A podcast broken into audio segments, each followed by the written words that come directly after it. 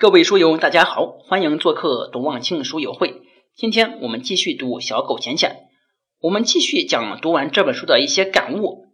每一个成功的人都会每天想象自己成功的那一天，他们不断的想象自己成功时的情形。当然，我们不能只停留在梦里面，一定要付诸实践。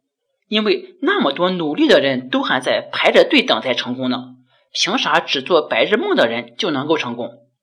大多数人把注意力都集中在自己并不喜欢的事情上面，而不去想象自己希望得到的东西。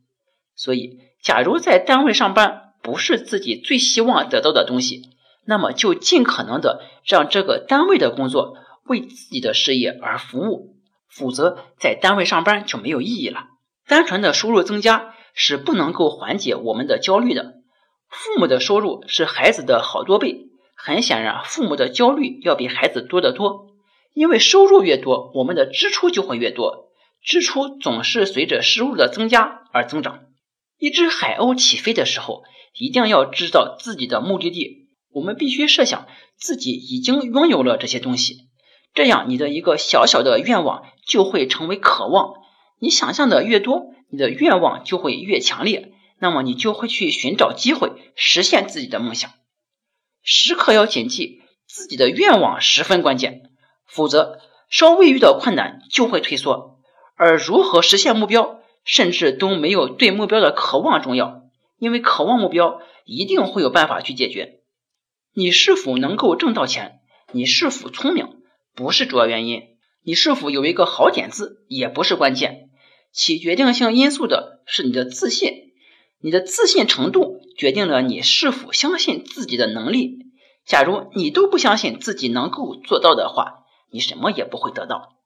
对于经商，有两条建议：一是为别人解决问题；二是把注意力集中在你知道的、你会的和你拥有的事情上面。我们要提醒两点：一是无论什么时候都不要把希望寄托在一份工作上面，因为它的持续时间没有你想象的那么长。所以你要立即寻找另外一份代替工作。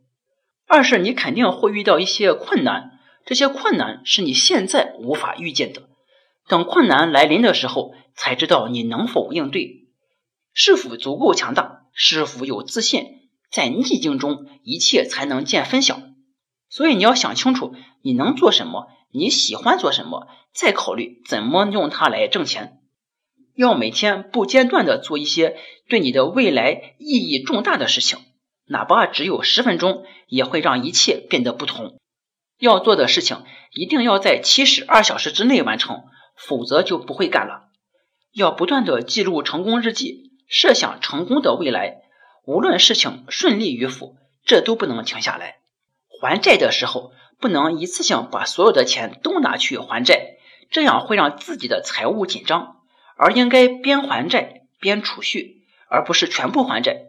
只有这样子，才有能力在不申请新贷款的情况下，满足自己的一些日常愿望，才能安心的享用这些东西。再一个是鹅代表你的钱，利息呢是金蛋，不要杀死你的鹅，而应该一直养鹅，从小鹅养成大胖鹅。我们要戒掉抱怨，因为抱怨没有任何作用。越是把注意力集中到抱怨的事情上面，就会觉得应该抱怨。当你定下大目标之后，代表着你要比别人多得多的努力。幸运呢是充分的准备加上努力工作的产物。勇敢的人也会害怕，就是因为他们虽然害怕，却勇于前行，他们才勇敢。我生命中最美好的事物的出现，就是因为我做了不敢做的事情，所以。不要把做自己喜欢的事情想得太美好、太轻松。美好的结果一定是需要克服之前你的种种舒适区，不走出之前的舒适区，只能够成就现在的你。最珍贵的礼物都是自己争取来的。克服丢面子的恐惧，世界才会向你敞开大门。对于困难，我们不能逃脱。恐惧、怕丢面子、犯错，已经破坏了无数人的生活。金钱呢，就像一面镜子，它只能放大人性，更能展示人本来的样子。恐惧只会在我们认为事情不顺利的时候出现，我们对于失败思考的越多，就会越害怕。而翻看成功日记的时候，看着自己成功的事情，自然而然会想到如何做，朝着积极的目标去思考，就不会心生畏惧。如果没有做艰难的事情，就不会知道自己有多么大的潜能。一个人引以为豪的事情，往往是那些特别艰难的事情。不要为失去的东西忧伤，而要对拥有它的时光心存感激。